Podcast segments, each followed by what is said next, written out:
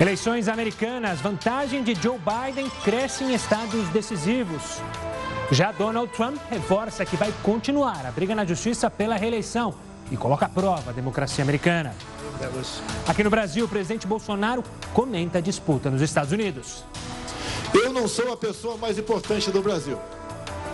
Assim como Trump não é a pessoa mais importante do mundo, como ele bem mesmo diz.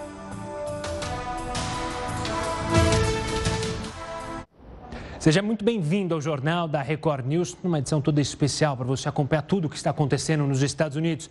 Você pode acompanhar também pelo nosso canal no YouTube e lá no Facebook da Record News. Vamos acompanhar um pouco do mapa de como é que está a situação justamente lá nos Estados Unidos, em estados decisivos. A cada minuto é um voto para mais, um voto para menos. A gente tem um mapa aqui para a gente acompanhar. Como você já está acostumado Primeiro a gente vai até a Pensilvânia, que já mencionou que vai demorar ainda um bom tempo, tem mais malotes de votos chegando. A diferença é de 0,2%. Você pode ver ali 3 milhões 319 mil votos para Joe Biden, Donald Trump com 3 milhões 303 mil votos. Vamos para outro estado chave nesse momento lá na eleição.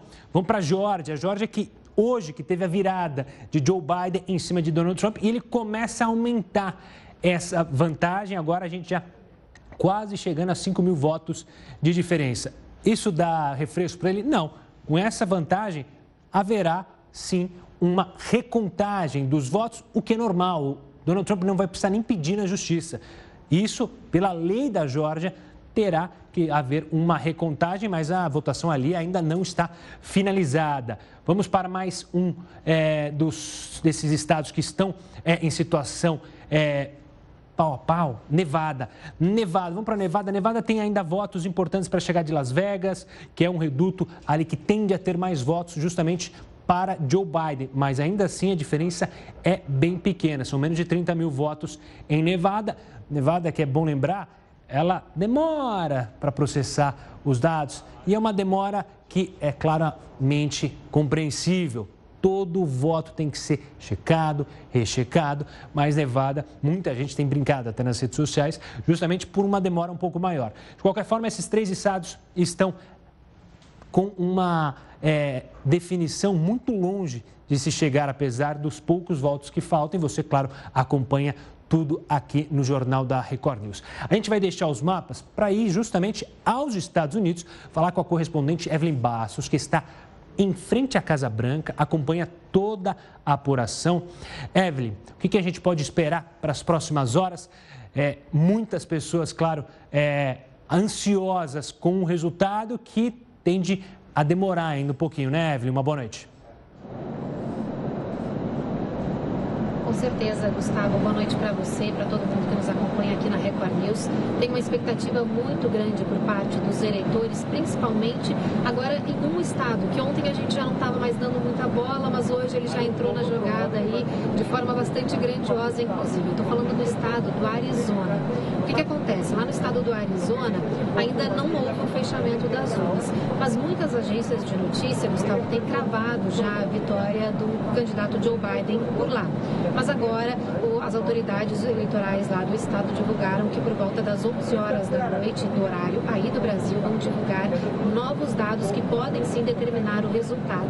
A gente sabe que essa estimativa de que o Biden já venceu lá no Arizona, por parte de muitas agências que estão fazendo as projeções, acontece porque exatamente no local, no condado ali do Arizona, onde o Biden tem um grande número de apoiadores, é exatamente esse local que falta ser apurado. Então, por isso que que essa projeção já dá o Biden como vencedor, mas ainda não é uma certeza. Então agora há uma grande expectativa para a divulgação final dos resultados ali no Arizona. Tem, claro, também muita expectativa com relação a novos números serem divulgados nos outros estados decisivos, que são a Geórgia, a Pensilvânia e também o estado de Nevada, do qual você falava agora há pouco. A gente também está aí na expectativa para ouvir o que, que os candidatos têm a falar nessa noite. Né? O presidente Donald Trump, inclusive, divulgou numas redes sociais que o Biden não pode assumir uma vitória, pelo menos não enquanto ele entrar com as ações que já foram iniciadas, inclusive na justiça aqui nos Estados Unidos. E o Biden marcou um discurso para ser feito ainda nessa noite, por volta das 10 horas da noite, do horário aí do Brasil. E para isso, um grande palco já foi montado, Gustavo, na cidade de Wilmington, no estado de Delaware, que é onde o candidato vive. E a gente espera agora por esses discursos para saber exatamente o que, que vai ser dito, né? Evelyn, obrigado. Daqui a pouco você volta aqui no Jornal da Record News para falar principalmente um pouco mais sobre esse discurso que está marcado para as 10 horas da noite aqui no horário de Brasília e também para falar possivelmente das manifestações que estão pipocando em vários lugares dos Estados Unidos. Agora eu vou conversar com o professor de Relações Internacionais, Manuel Furriela, para justamente analisar a situação dessa manifestação popular que nunca vista nos Estados Unidos. E te explico por quê. O maior recordista de votos na história é, da democracia americana era justamente Barack Obama. Hoje, tanto Donald Trump quanto Joe Biden conseguiram mais votos que Barack Obama na sua primeira eleição. As pessoas estão nas ruas querendo que contem os votos, que não contem os votos, como a gente tem mostrado, cada um defendendo o seu candidato. Algo que poucas vezes foi visto na história americana. A gente acompanhou, você acompanhou aqui na Record News, os comícios. De um lado, um comício muito mais animado de Donald Trump, que tinha é, o objetivo de trazer a força dos seus republicanos para ganhar a eleição. Do lado de Joe Biden, eram comícios menores, com a participação por carros, sem tantas pessoas. Ele não tem o carisma que Donald Trump tem e que o fez vencer a primeira eleição contra Hillary Clinton. E isso foi aumentando, foi aumentando e aumentando. E daqui a pouco a gente vai falar com o Manuel Furriela para entender um pouco dessa movimentação. Vamos para o mapa, porque justamente a Evelyn tinha falado do Arizona. Então vamos mostrar o Arizona para você entender. A gente coloca aqui, a gente segue a, a, a P, que dá a vitória para Joe Biden. Você percebe aqui, está com um selinho de verde. São 11 é, delegados. Mas a diferença é pequena. São 1 milhão 571.723 votos para Joe Biden e 1.533.268 votos para Donald Trump. Matematicamente, é possível virar? É. Mas é aquela coisa de time rebaixado, que a gente tanto ouve é, no Campeonato Brasileiro, por exemplo. O time tem chance de conquistar os 10 pontos para não cair. O problema é que, se você olhar o retrospecto, ele não é um retrospecto positivo. Por isso que a AP coloca como é, já um estado que está na mão de Donald Trump. Se quiser, para vocês entenderem bem também isso aqui, ó, vamos para a Califórnia. A Califórnia é um reduto completamente aqui no cantinho da Califórnia, para vocês entenderem. Aqui também ainda tem muita urna. Veja só, são quantas urnas? A, a, a, cadê aqui? Aqui. 66% da, dos votos já foram apurados, ou seja, faltam mais de 40% de votos. Só que olha a diferença, são mais de 4 milhões de votos. Por isso, aqui também já dá a projeção como a vitória de Joe Biden, mesmo matematicamente havendo a possibilidade de uma virada. Então, esse é o exemplo para você entender por que, que Arizona é considerada uma vitória de Joe Biden. Para outras agências, o New York Times, por exemplo, não considera, não crava o Arizona ainda é de Joe Biden, ainda de Joe Biden, ainda deixa a disputa em aberto. Vamos falar com o Heródoto Barbeiro agora para explicar para a gente como funciona justamente essa apuração de voto nos Estados Unidos. Heródoto, uma boa noite para você é, é, difícil entender essa apuração de votos lá nos Estados Unidos, mas com o passar do tempo, o pessoal de casa vai entendendo. Mas diga lá, como é que funciona essa apuração? Aqui a gente tem a urna, lá não tem urna, né, Heródoto? Olha, uh, Savo, acho que aos poucos a gente vai, vai entender um pouquinho como é que funciona o sistema eleitoral lá. E acho que essa demora de escolher o, o vencedor ela está dando uma contribuição importante, ou seja, da gente poder entender um pouquinho como funciona lá. Lá não tem um tribunal superior eleitoral como tem no Brasil. Portanto, você não vai ter lá um tribunal dizendo, olha, terminou a eleição, terminou a contagem do voto, o candidato eleito é o seu fulano e tal. Como nós temos aqui no Brasil. O que, que nós temos lá? A apuração ela é feita em cima do chamado colégio eleitoral. Então, cada estado dos Estados Unidos tem uma legislação própria. Então, ele faz a apuração do jeito que ele achar melhor. E por esse motivo, então, é que a, nos estados vai mais rápido, os outros vai mais devagar e por aí afora. Agora, se porventura a apuração está ocorrendo dos votos populares e também do número de delegados, é, e algum candidato achar que não está indo bem ou que está tendo alguma fraude, o que, que ele faz? Ele entra na justiça. Mas lá o cidadão não pode simplesmente bater na porta do Supremo Tribunal Federal, como se faz aqui. Ele tem que bater na porta da justiça estadual. Porque uma coisa que a gente precisa entender é o seguinte: os estados americanos têm uma autonomia muito maior do que os estados brasileiros. Não se esqueça que aquele país foi formado diferente do Brasil. Aqui foi formado de um bloco, bloco só. Lá não. Lá eles começaram com as 13 colônias que se juntaram para formar um país. Aí perguntaram, você quer fazer parte desse país aqui? Quero, só que é o seguinte, eu quero manter minha autonomia. Então é por esse motivo que os estados têm grande autonomia para que eles possam então organizar sua própria eleição, sua própria apuração e fica difícil. Agora você vai dizer, bom, então até agora, se ninguém proclamou voto nenhum, como é que a gente está fazendo contagem? Porque essa contagem é feita pela mídia norte-americana. Há uma mídia americana, uma agência especializada chamada AP, Associated Press, que faz isso todo ano e é ela que divulga. Mas nem todas as mídias divulgam o mesmo número. Então, por esse motivo é que dá essa confusão da gente poder, às vezes, ver, ver há, há números diferentes em vários lugares. Então, enquanto todo mundo não fechar, pegar estado por estado, somar todo mundo, a gente não vai saber quem é que realmente levou essa eleição. é que... realmente confuso. E tem a questão também da ligação do derrotado para o vencedor, que não é uma lei, mas é aquilo que dá indício de, olha, o derrotado assumiu, é, que perdeu, agora deixa é, o adversário falar com o presidente. Isso ainda não aconteceu e está longe de acontecer, né, Heródoto? Exatamente, mas olha, a gente logicamente está se arrastando. Essa não é a primeira eleição que se arrasta, outras eleições já se arrastaram. Mas é bom, perdão, é bom a gente lembrar o seguinte: é bom a gente lembrar que os Estados Unidos são uma democracia, é a democracia mais antiga do mundo. Essas confusões são próprias do sistema democrático e eles estão fazendo lá do jeito que eles gostam de fazer. E nós aqui estamos correndo atrás para tentar explicar. Heroto, você volta conosco daqui a pouquinho aqui dentro do Jornal da Record News para falar mais sobre a eleição americana.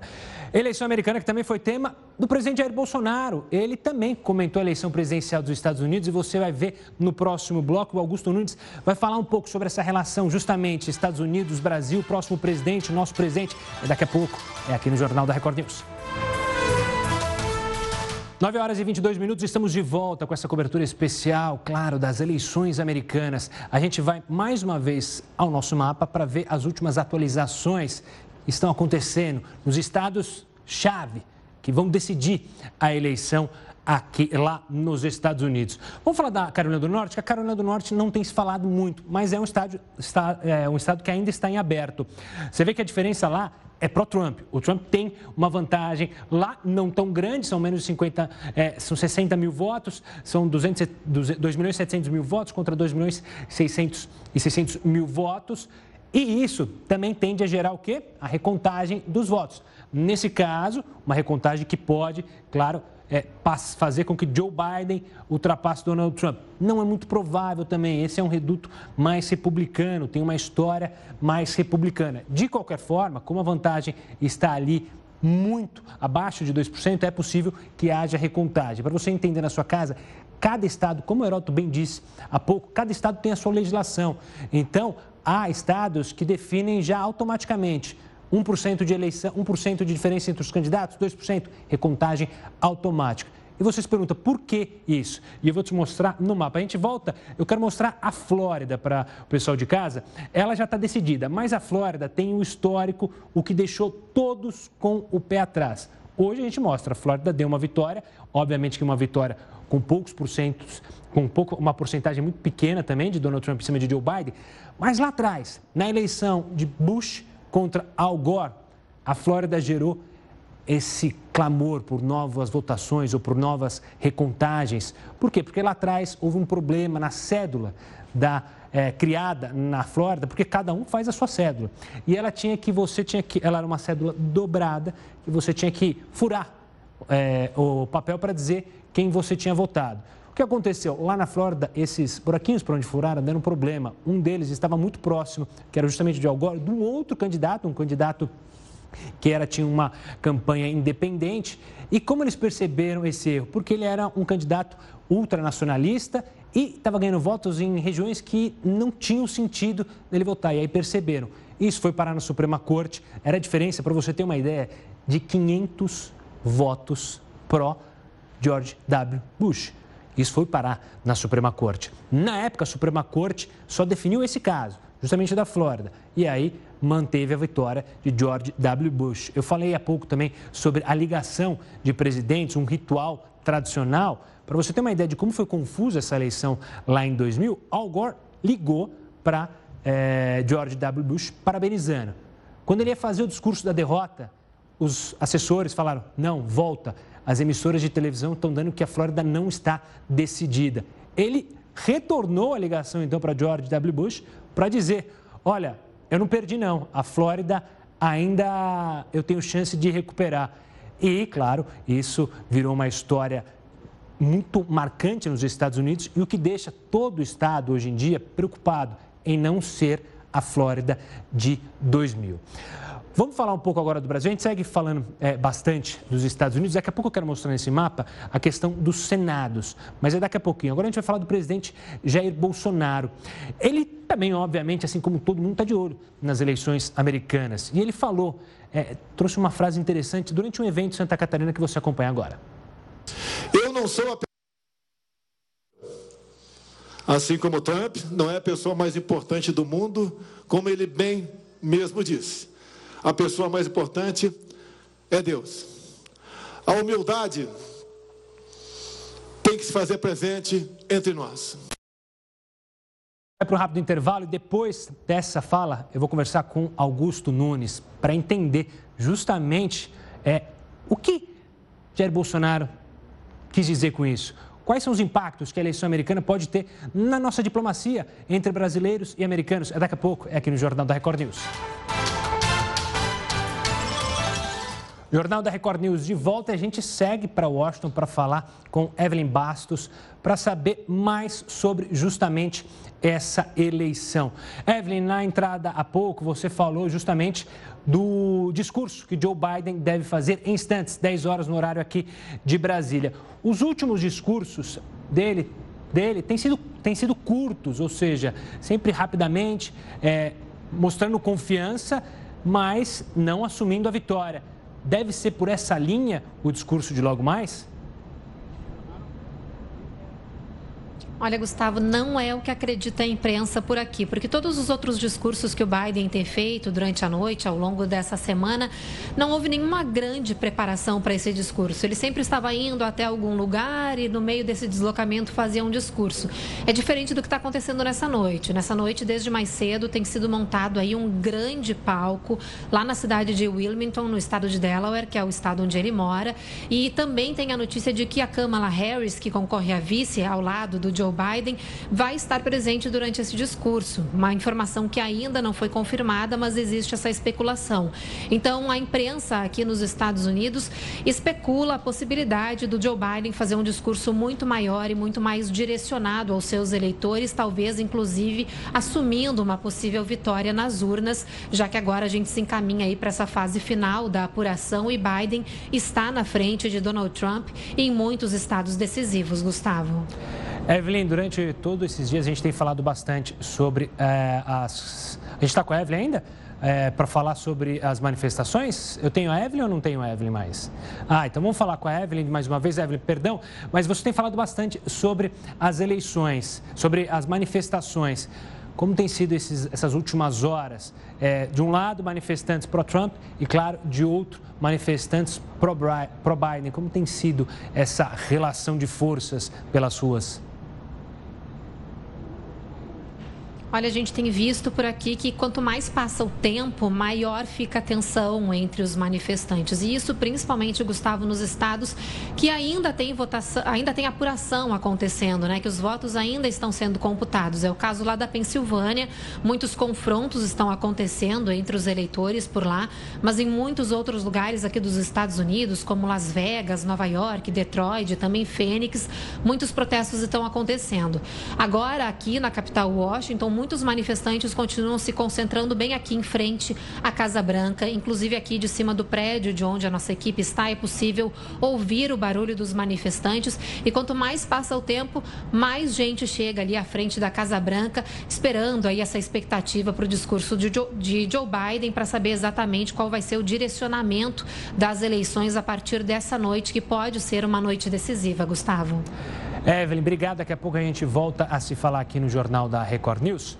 Agora vamos falar com o Heraldo Barbeiro, porque o Heraldo Barbeiro vai contar para a gente como é que funciona justamente os delegados, que você tanto tem ouvido falar aqui por parte dos colégios eleitorais dos Estados Unidos. É delegado, são 20 delegados, 11 delegados. Afinal, quem são esses delegados? O que fazem esses delegados, Heródoto? Olha, você sabe que, é que já até me perguntaram se esses delegados são delegados de polícia. Eu é delegado de polícia? Eu falei, não, não é delegado de polícia. Como é que funciona? Olha, aquela mesma dificuldade que eu falei agora um pouquinho de fazer a contagem de votos, é a mesma dificuldade da gente saber dos delegados. Por que razão? São 50 estados. Cada estado tem um colégio eleitoral.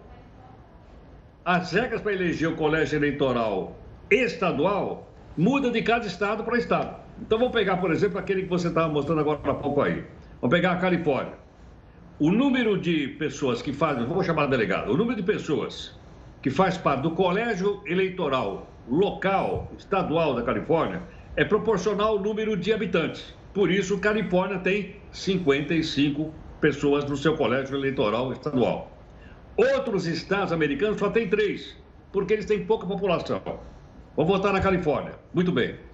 Ocorre o seguinte: as pessoas estão votando para presidente da República e estão elegendo esse pessoal que vai fazer parte do colégio eleitoral estadual. 55 caras. Esses 55 eleitos recebem o nome de delegado. Ok? Eu deleguei para ele, porque ele vai votar em meu nome. Muito bem. Os 55 da Califórnia, vou votar em quem? Vou votar no Trump ou vou votar no Biden? Depende. Se a maior parte dos votos for para o Biden, os 55 vão lá no, no Colégio Eleitoral Federal, no dia 14 de dezembro, e todo mundo vota no Biden. Se tiver mais voto na Califórnia do Trump, os 55 saem da Califórnia, vão lá em Washington, no dia 14, para votar, então, no, no, no 55 voto no Trump. Então, é mais ou menos dessa forma. Agora você vai dizer, bom, mas de onde saem os delegados? Eles são escolhidos como membros do partido. Geralmente, pessoas ligadas ao partido, pessoas que têm ligações do partido, se candidatam e são eleitos 55 no colégio estadual. E esse colégio estadual, então, vai para lá com o nome de delegado. Então, mando 55 delegados, mando 55 pessoas representando o meu estado, que vai lá votar no colégio eleitoral federal. Ou no ou no, dependendo do número maior de votos. Dessa forma, Todos os estados mandam seus delegados, são 513, salvo, salvo engano, vão para lá. E aquele que obtiver, então, o maior número de votos nos seus, nos seus estados, confere com o colégio eleitoral e o colégio eleitoral, então, é que determina a eleição para a presidente da República. Então, cada estado tem um pequeno colégio eleitoral que manda esses, esses seus representantes para Washington, são chamados delegados, para fazer parte do colégio eleitoral que finalmente define quem é o presidente da República dos Estados Unidos. Será que ficou claro isso ou não? Eu, para mim, ficou claríssimo e eu, eu, acho que a gente pode até ajudar o pessoal de casa e falar também que não é fixo. Como você mencionou, Dependendo da população, da variação populacional, justamente as pessoas acabam é, mudando o número de delegados. Então, é, em 2021, pode mudar isso, porque teve censo agora esse ano lá nos Estados Unidos, apesar da pandemia, e aí se há uma, é, um êxodo, gente para lá, gente para cá, esse número de delegados pode mudar. O Heroto volta aqui com a gente com mais explicações e mais informações sobre essa eleição. O presidente Donald Trump reforçou hoje, e há pouco, que vai continuar a briga na justiça pela reeleição. E voltou a questionar, sem provas, a integridade do nosso processo eleitoral. Isso fala dele no país. Você vai ver no próximo bloco. A gente continua aqui no Jornal da Record News. Estamos de volta e agora para conversar com o professor de Relações Internacionais, Manuel Furriela. Professor, obrigado pela participação aqui conosco. Professor, no começo do jornal eu comentei que é a maior participação da história dos Estados Unidos. O recorde, o recorde de votos de Barack Obama foi ultrapassado pelos dois candidatos. Tanto Donald Trump, agora com 70 milhões de votos, e Joe Biden, 74 milhões de votos. A participação maciça dos americanos está chamando muito atenção também na sua visão, professor? Sem dúvida, é uma participação recorde. Lembrando que a, vota... a, eleição, a votação nos Estados Unidos é facultativa, ao contrário do Brasil, que é obrigatória. Nós temos obrigação de votar, temos que justificar quando não, não votamos.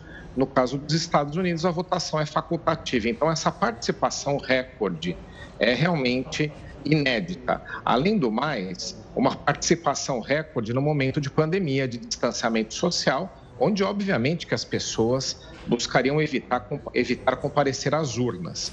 O que facilitou esse processo foi a utilização em larga escala da votação pelo correio, votação postal, essa que tem sido muito discutida, e a antecipação dos votos, né? até porque em algumas é, regiões eleitorais foi permitido com que os eleitores fossem até antes do dia 3, o grande dia da votação. Mas realmente é representativo, esse processo eleitoral deste ano, essa grande participação, mostrou uma mobilização dos democratas e também dos apoiadores de Donald Trump. Todos eles compareceram, o que enriquece um processo democrático. A participação, quanto maior for a participação da população dos eleitores, obviamente que o processo ganha com isso. Professor, como você mencionou, a participação é enorme e também muito polarizada, obviamente. É, os Estados Unidos tem um, histórico de saber lidar com é, momentos críticos. É, mais uma vez está sendo colocado à prova, já que a gente tem visto manifestações é, contundentes de ambos os lados. O próximo presidente vai ter que saber lidar muito bem com isso? Sem dúvida, a sociedade ficou polarizada. Né? É bom a gente lembrar que o, a democracia nos Estados Unidos e o sistema eleitoral americano ele surgiu há quase 240 anos atrás. Veja só, né? numa época onde os governantes dos países, de qualquer país, qualquer estado que você possa imaginar na época, não eram escolhidos pela, pelo voto direto. Né? Então, isso já é uma característica, a eleição, a votação, a escolha dos governantes nos Estados Unidos a partir de um sistema eleitoral é algo que surgiu basicamente, principalmente nos Estados Unidos, nesse formato que temos até hoje, que foi evoluindo a partir do momento que foi, foi se permitindo né, com que todos os cidadãos pudessem comparecer. Então, realmente, é uma questão que envolve diretamente os Estados Unidos, só que nesse ano, além dos desafios que a gente já mencionou relacionados à pandemia, nós vamos ter uma sociedade muito polarizada. Donald Trump continua utilizando um discurso muito mais assertivo, muito mais direto e criticando esse processo eleitoral americano, que nós sabemos que são 50 processos diferentes, são todos eles estadualizados e com peculiaridades né, que trazem aí uma série de discussões. Ele tem utilizado um discurso né, mais, mais enérgico. Isso vai criando aí uma polarização na sociedade a partir de, do momento que Joe Biden segue na linha oposta. Não tem certo nem tem errado no processo, mas nós temos duas linhas muito definidas. Seja Joe Biden ou seja Donald Trump, o vencedor da eleição, o que tudo indica, quem tem mais chance é Joe Biden, ele vai ter que reunificar o país. Vai ser uma grande tarefa, um grande desafio, porque esse ano trouxe sim uma divisão na sociedade americana, uma grande divisão que vai ter que ser superada. Vai ser um dos maiores desafios em tempos recentes na história dos Estados Unidos que um presidente americano vai ter que dar conta, vai ter que atender esse pleito, essa necessidade de unificação da sociedade. Professor, obrigado pela participação aqui conosco no Jornal da Record News para falar sobre esse movimento histórico que acontece nos Estados Unidos. Eu vou conversar com Augusto Nunes, mas antes de falar com, com Augusto Nunes, eu quero mostrar justamente a fala do presidente Jair Bolsonaro sobre Donald Trump. Vamos, vamos ver antes de eu falar com Augusto Nunes? Eu não sou a pessoa mais importante do Brasil. Assim como Trump não é a pessoa mais importante do mundo, como ele bem mesmo disse. A pessoa mais importante é Deus. A humildade tem que se fazer presente entre nós. Conversar então com Augusto Nunes para entender como pode mudar ou não mudar a política entre Brasil e Estados Unidos. Augusto, a gente viu a fala do presidente. É, que é muito alinhado, é um amigo pessoal de Donald Trump, ele sempre gosta de lembrar isso, mas ele vê agora Joe Biden caminhando para uma vitória. Isso pode mudar alguma coisa? Muita gente fala da questão ambiental, da questão da amizade ou não. Como você enxerga isso, Augusto? Boa noite, Gustavo. O, o, presidente Bolsonaro, evidentemente, se sente muito mais à vontade com o presidente Trump, com eles têm uma relação pessoal uh, que flui muito naturalmente. Mas esse discurso já é o começo da aproximação com o, o mais que provável vencedor, que é o Joe Biden, porque as, a, a, política externa ela tem de estar sempre a serviço do país. Qualquer que seja o partido que esteja governando os Estados Unidos, é, será mantida uma aliança, uma parceria histórica que só foi interrompida durante os, os 13 anos de governo do PT, quando o presidente Lula e a presidente Dilma é, tentaram outras alianças. Antes e depois do, dos governos do PT, o Brasil esteve alinhado economicamente, né, na parceria comercial, e, quando necessário, também politicamente com os Estados Unidos. Né? Os Estados Unidos foram o primeiro, talvez o segundo, discute-se ainda isso, país a reconhecer a independência brasileira. Eles estiveram, os dois países estiveram juntos na Segunda Guerra Mundial e os Estados Unidos são o segundo maior parceiro comercial do Brasil. Além disso, os dois países valorizam muito a cultura ocidental, os valores democráticos, tá, tudo converge. E há também o determinismo geográfico, né? o maior, a única superpotência do planeta é, tem essa parceria com o país mais importante do subcontinente. Então, eu posso informar que o embaixador do Brasil nos Estados Unidos, o Nestor Joster, já mantém contatos há vários meses com a liderança do Partido Democrata na Câmara, que é controlada pelo partido do Biden, e com o Senado, que é controlado pelos republicanos, sobretudo com os integrantes do, do, da, da Comissão de Relações Exteriores do Senado. Aliás, foi presidente durante muitos anos o Joe Biden dessa comissão.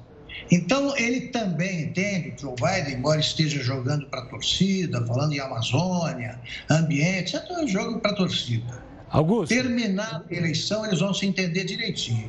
Augusto, eu quero chamar para a nossa conversa também o, o Heroto Barbeiro e comentar algo que me chama a atenção e, claro, acho que chama a atenção de ambos. Nós já acompanhamos é, críticas ao processo eleitoral de Bolívia há pouco tempo, Venezuela.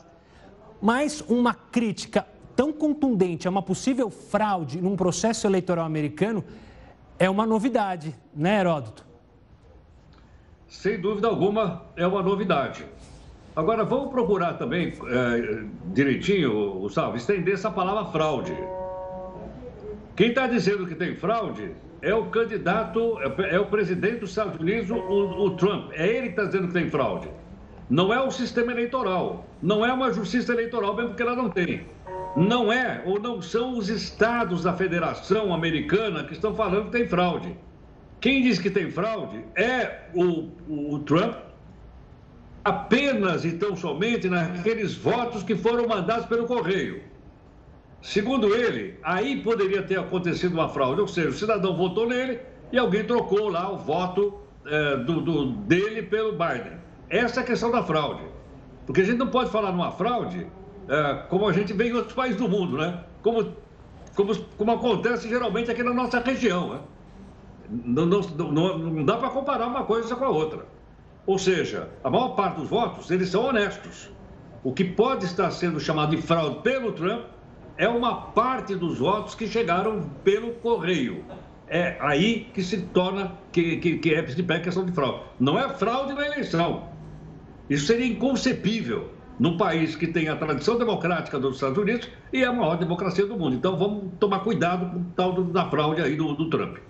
Augusto, eu vou jogar para você, porque justamente a gente está é, acostumado a ver é, a ou espelhar a democracia americana como um exemplo para todo mundo.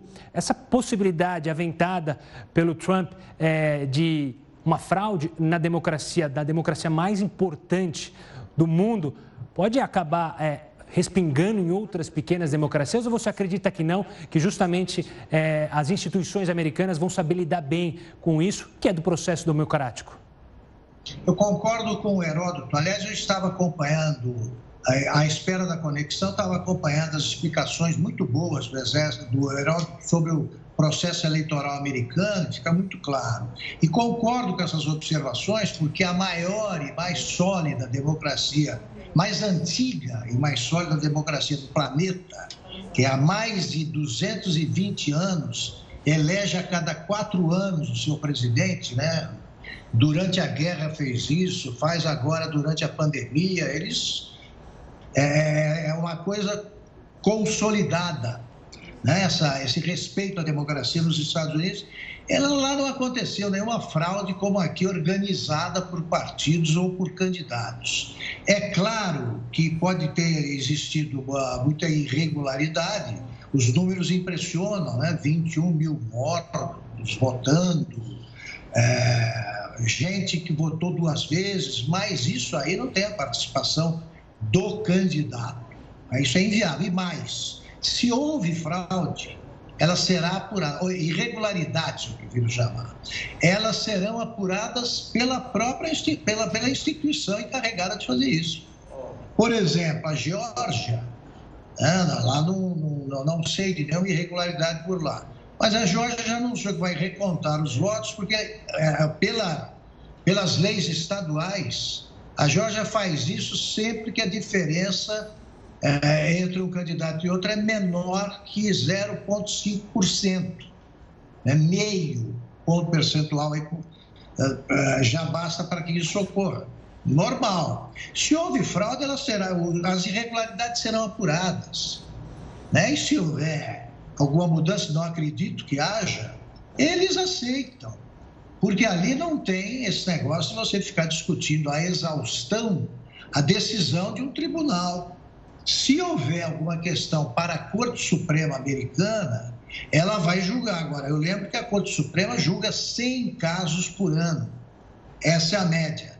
Enquanto o Brasil não julga, o Supremo Tribunal Brasileiro não julga mais de mil casos que chegam lá a cada ano. Então, eu concordo com o que disse o Heródoto, é outra coisa. E a democracia americana é suficientemente sólida para resistir a tudo. Ali não é país, não é república bananeira, não. É muito. A democracia é levada a sério. O país está dividido ao meio, está. Está havendo. Vai ser difícil é, unificar o país? Vai, mas nem por isso a democracia está ameaçada, nem um pouco. Augusto, Heroto, obrigado pela participação, pelas análises sempre competentes, sempre indo ao ponto sobre essa eleição, que olha, por mais que esteja, entre aspas, próxima ao fim, ainda vai gerar muito assunto para nós todos aqui.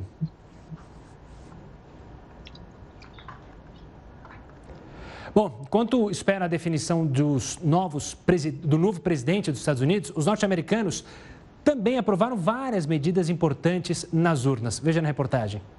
Os cidadãos aproveitaram as eleições para decidir também sobre a legalização das drogas, aumento de salários, direitos trabalhistas, acesso ao aborto e muitas outras. Oregon, por exemplo, foi o primeiro estado a descriminalizar a posse de heroína em poucas quantidades. Na prática, quem for pego com a droga vai poder escolher entre pagar uma multa de 100 dólares ou fazer um exame de saúde em um centro de tratamento de dependentes químicos. O resultado ainda é parcial, mas já indica uma tendência à flexibilização das leis contra drogas. Mesmo assim, a produção e distribuição de drogas pesadas continuam sendo crimes. Já no Arizona, Nova Jersey, Montana, Mississippi e Dakota do Sul, a maioria dos moradores votou a favor da legalização da maconha. É importante lembrar que cada estado aprovou com circunstâncias diferentes. Alguns querem apenas para fins medicinais e outros liberar limitaram o uso recreativo. Também tiveram mudanças na Califórnia. Empresas de aplicativos de transportes não vão precisar pagar plano de saúde, salário mínimo, horas extras ou reembolso de despesas aos motoristas. Na Flórida, aprovaram o aumento do salário mínimo, que vai passar a valer em setembro do ano que vem. Depois dessa decisão, o estado se une a outros sete com os maiores salários do país. Os moradores do Colorado foram às urnas para decidir sobre uma proposta que proíbe o aborto após 22 semanas de gravidez. Mais de 60% da população foi contra a medida. Então, o estado permanece entre os sete que não estabeleceu limites de gestação para definir se uma gravidez pode ou não ser interrompida. Muitas outras propostas foram aprovadas ou rejeitadas em vários estados. Isso significa que mudanças vão acontecer nos estados, não só por causa das eleições presidenciais ou do Senado. Essa edição do Jornal da Record News fica por aqui. Lembrando que você segue acompanhando a apuração dos votos e toda a movimentação lá nos Estados Unidos aqui na nossa programação. Fique agora com a Manuela Caiado e o Hora News. Tchau, tchau.